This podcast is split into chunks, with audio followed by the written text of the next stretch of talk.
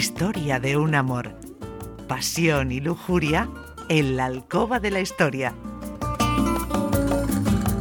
José Marcos García Isaac.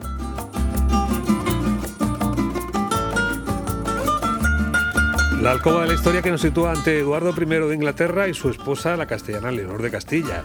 Un amor, bueno, esto está pues fuera de toda duda, porque eh, a la buena mujer no solamente la eh, trajeron a un matrimonio para pacificar un territorio, es que fue tan devota, tan fiel, que hasta le chupó el veneno de una víbora que, le, picó a, su marido. eso, como el ¿Eh? chiste, ¿no? ¿Qué te pasa? ¿Que te mueres? fin, ya, ya. Me recompongo. Vamos a saludar a nuestro experto, como siempre. José Marcos García, buenos días. Hola Carmen, hola Adolfo, ¿qué tal? Buenos días. ¿Es eso verdad que ha dicho Adolfo? Pues está basado en un relato del siglo XVI que al parecer recogía leyendas antiguas y hay un poco de controversia en ese aspecto. No se sabe si si realmente hay dos versiones. Una dice que fue el veneno de una víbora, otras dicen que fue un cuchillo envenenado que un consejero que quiso traicionarle le clavó al rey.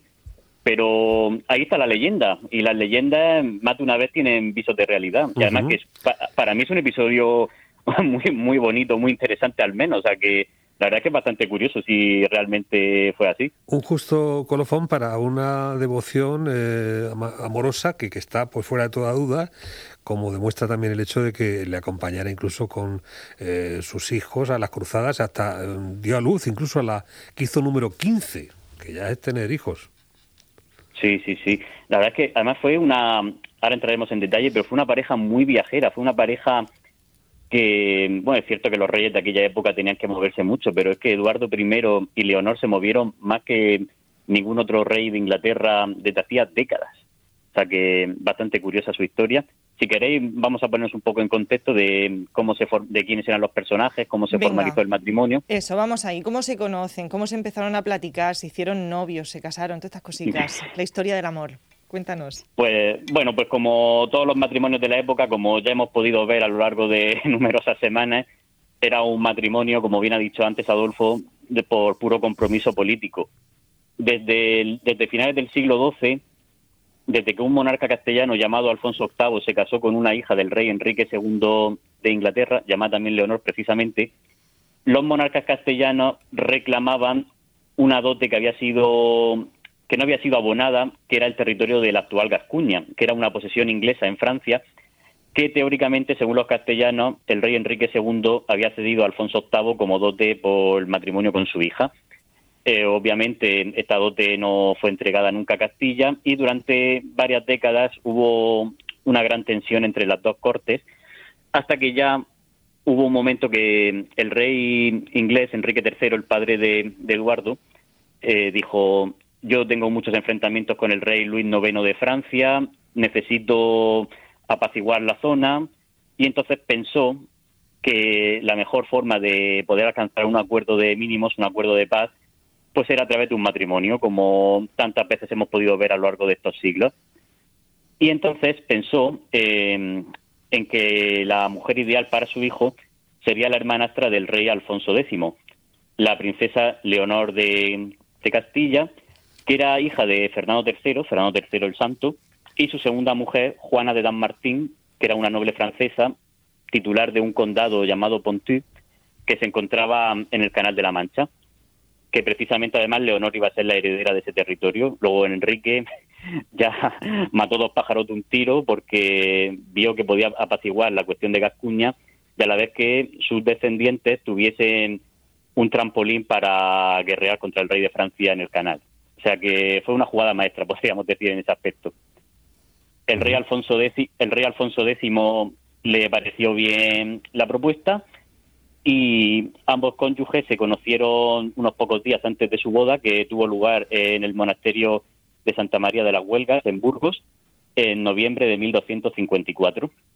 Hay que, hay que decir que, a diferencia de otros matrimonios de conveniencia de aquella época, este tenía varios puntos a favor de, que si no al menos fuese exitoso, si fuese más provechoso que otros, debido a, la a la cercanía de edad, Eduardo tenía 15 años y Leonor tenía 13, es decir, que en edad eran parejos, y también la suerte que ambos cónyuges se podían entender en un mismo idioma, porque ambos, tanto Eduardo como Leonor, hablaban, hablaban francés. Leonor por Leonor por su madre y Eduardo porque esto poca gente poca gente lo sabe, pero en la Edad Media los, monarcas y nobles ingleses hasta bien entrado el siglo XIV, comienzos del siglo XV, prácticamente ningún rey inglés sabía hablar inglés. Lo que hablaban era una variante francesa llamada anglo-normando. Es decir, que en ese aspecto no tuvieron problemas el uno con el otro de, de entenderse. Y si no, tampoco es una cosa mala, ¿eh? Que hablen idiomas diferentes, pues se van dando la razón que ha dicho, sí, sí, ya está. un poco como los locos, ¿no? Todo, no, pero todo soluciones, todo fácil. ¿Qué ha dicho? Pues tú dile que sí. El lenguaje universal que entendían bien es el del amor, ahí están los 15 hijos, aunque curiosamente también se destaca que entre ellos eh, había una muy buena relación, pero no tanto hacia sus hijos, porque incluso se habla de que no fueron ni siquiera al entierro de uno de sus eh, hijos cuando eh, falleció. Sí, sí, es, verdad.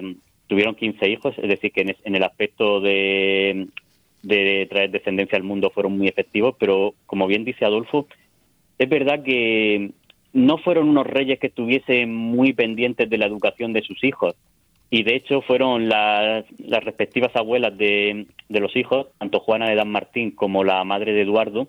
Leonor de Provenza. Exacto. Quienes se, quienes se dedicaron básicamente a la, a la crianza de, de los hijos.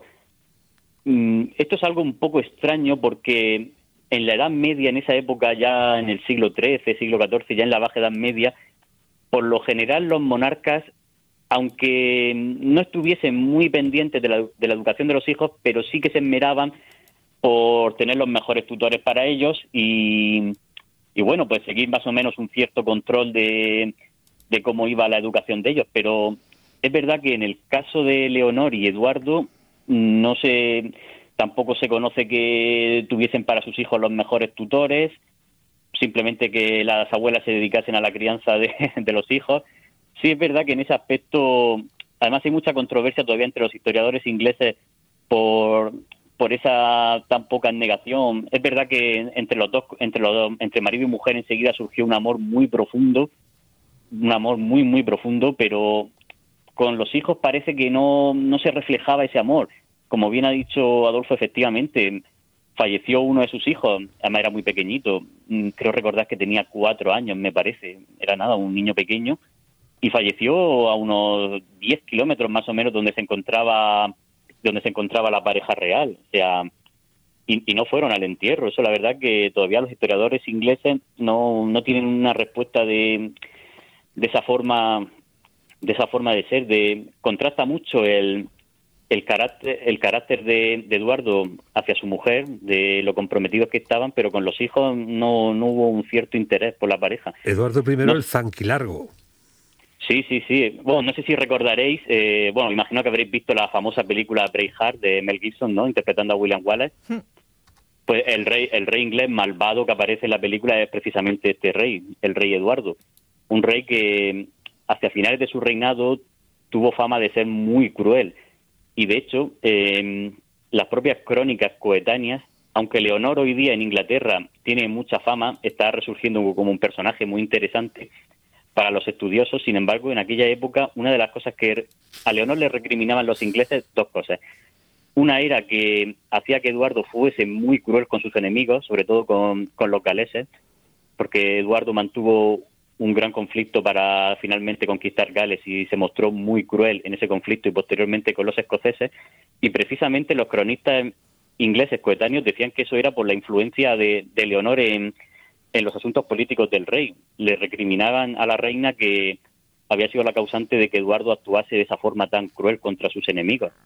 O sea que es bastante, no sabemos si eso será verdad o no, pero eso parece indicar las fuentes coetáneas. Sí, era muy temperamental, ¿no? Lo que, pues, mm. eh, unado también a su altura, pues le convirtió en un hombre bastante intimidante, ¿no? Cuando eh, se hablaba con él, ¿no? Sí, sí, sí. Era, bastante miedo, digamos, en sus contemporáneos, ¿no? Claro, imaginaros una época que lo normal era que los hombres rara vez superasen el metro sesenta, encontrarte a un hombre de dos metros, que creo que era lo que dicen las crónicas que medía aproximadamente, claro, eso debía, debía de imponer.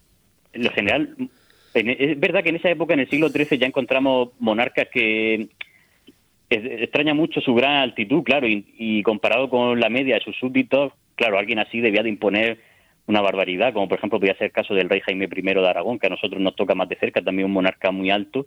Algo muy muy curioso en la época que ya empezase a ver gente tan alta. No, no era muy común, ¿eh? O sea, que imaginaros, eh, sumado al hecho de que era rey, pues claro, eso debía de, de imponer ser visto por sus súbditos como, algo que imponía mucho, efectivamente. Sí, sí, sí. Eh, ¿Cómo terminaron eh, su historia de amor a lo largo del tiempo con todos estos hijos, Eduardo I y Leonor de Castilla? Pues la verdad que Leonor, aunque siempre había tenido una salud bastante fuerte y siempre se había recuperado muy bien de sus 15 partos, sin embargo, en 1284, cuando dio a luz a su último hijo, el que sería el futuro rey Eduardo II de Inglaterra, parece que su salud se, se resintió un poco, parece que ya le costó un poco más recuperarse de ese parto y tres años después, eh, precisamente en un viaje que estaba realizando con su marido en Gascuña, en las tierras inglesas en Francia, cogió una fiebre terrible que, de la que tardó muchísimos meses en recuperarse, consiguió tras recuperarse poder embarcarse y volver a Inglaterra, pero de muy continuamente volvió a caer enferma, tenía muchas recaídas y finalmente falleció en 1290 en Derby, una población muy cercana a Lincoln, a la edad de 49 años, es decir, una edad poco avanzada para la época, pero hoy día nada, nos parecería una mujer completamente joven. Fallecer Estoy pensando con 49 años y 15 hijos se pasó la vida embarazada. Claro, claro, imagínate. Claro, lo, lo, que quiere decir que se entendieron muy bien eh, como marido y mujer. Sí. 49 años cuando fallece, pues sí, estamos hablando de un periodo entregado prácticamente al amor. ¿eh? Sí, efectivamente. Y además, curioso, como, último, como último gesto de amor de, del rey Eduardo hacia su mujer, desde Lincoln hasta Westminster, en cada parada del camino, el rey Eduardo fue poniendo una cruz en señal de luto por su mujer y esas cruces de madera posteriormente dieron lugar a una serie de monolitos monumentales impresionantes que son los que se conocen en, en inglés como Eleanor Crosses, es decir, cruces de, de Eleanor, que por desgracia hoy día solamente han sobrevivido dos enteras. Hay una que es la más famosa, que es la de Shining Cross en, Westminster, sin embargo esa no es original, la original se destruyó en el siglo XVII y la actual es una, es una réplica de época de la reina Victoria. Además que hay que decir una cosa muy curiosa de, de una de las últimas voluntades de, de, la reina Leonor, no sé si a lo mejor influida por lo que hizo su hermano Alfonso X, a mí me llama mucho la atención que, como, como bien sabéis, Alfonso X, sus entrañas están, están depositadas en la Catedral de Murcia y su cuerpo en Sevilla. Era una práctica muy común en la Edad Media que, que los monarcas, por los, eh, a las ciudades que tenían mucho cariño o donde fallecían, dejasen parte de su cuerpo y el resto de y, la mayor parte de su cadáver fuese llevado a donde iba a ser sepultado junto a su marido. Pues Leonor hizo, hizo lo mismo que su hermano. Sus entrañas quedaron en Lincoln y su cuerpo en Westminster, junto a, la que luego sería la tumba de su marido. Bueno, cuando Bebido se volvió a casar con Margarita de Francia, tuvo dos hijos y bueno, pues esto es lo que lo que fue, ¿no? El, amor ¿eh? duró hasta que duró, ¿eh? pero pasión no, le faltó, desde luego, a tal Eduardo. No, no, no, no, y además muy sincero, ¿eh? Muy sincero el amor, quizá uno de los más sinceros de monarcas medievales. Mira qué bien, una, una buena historia de amor y verdadera. Eh, bueno, todas son verdaderas, unas a la luz y otras ocultas. José Marcos García, nuestro historiador, con estas historias de amor, desamor, lujuria, pasión que han cambiado y marcado el ritmo de la historia. Gracias. Nada, vosotros como siempre. Cuando me esquivas yo muero de amor y de tanto sentir ya ni siento el corazón.